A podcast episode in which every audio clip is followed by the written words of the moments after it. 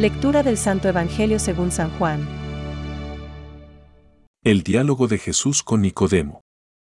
Nadie ha subido al cielo de la misma manera que Moisés para que todos los que creen en él porque Dios amó tanto al mundo, porque Dios no envió a su Hijo.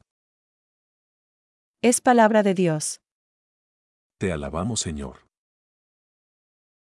Reflexión. Para que todo el que crea en Él tenga vida eterna.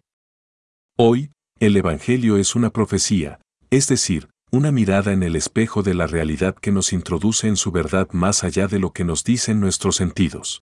La cruz, la Santa Cruz de Jesucristo, es el trono del Salvador. Por esto, Jesús afirma que tiene que ser levantado el Hijo del Hombre.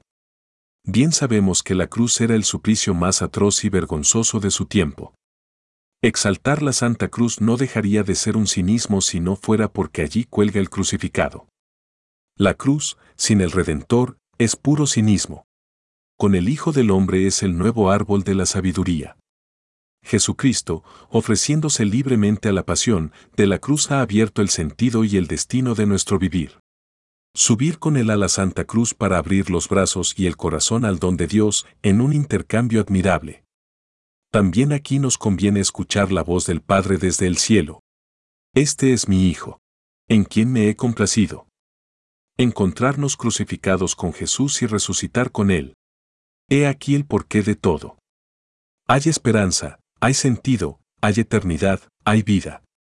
No estamos locos los cristianos cuando en la vigilia pascual, de manera solemne, es decir, en el pregón pascual, cantamos alabanza del pecado original. Oh, feliz culpa, que nos has merecido tan gran redentor, que con su dolor ha impreso sentido al dolor.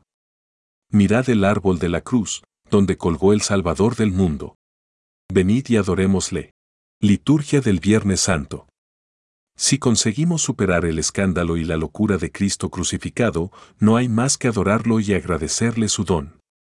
Y buscar decididamente la Santa Cruz en nuestra vida para llenarnos de la certeza de que, por Él, con Él y en Él, nuestra donación será transformada, en manos del Padre, por el Espíritu Santo, en vida eterna, derramada por vosotros y por muchos para el perdón de los pecados. Pensamientos para el Evangelio de hoy. Allí donde un cristiano gaste su vida honradamente, debe poner con su amor la cruz de Cristo, que atrae así todas las cosas. San José María. No existe un cristianismo sin la cruz y no existe una cruz sin Jesucristo. Por esto, un cristiano que no sabe gloriarse en Cristo crucificado no ha entendido lo que significa ser cristiano. Francisco. La oración de la Iglesia venera y honra al corazón de Jesús, como invoca su santísimo nombre. Adora al Verbo encarnado y a su corazón que, por amor a los hombres, se dejó traspasar por nuestros pecados. La oración cristiana practica el Vía Crucis siguiendo al Salvador. Las estaciones desde el pretorio, al Gólgota y al sepulcro jalonan el recorrido de Jesús que con su Santa Cruz nos redimió. Catecismo de la Iglesia Católica, número 2.669.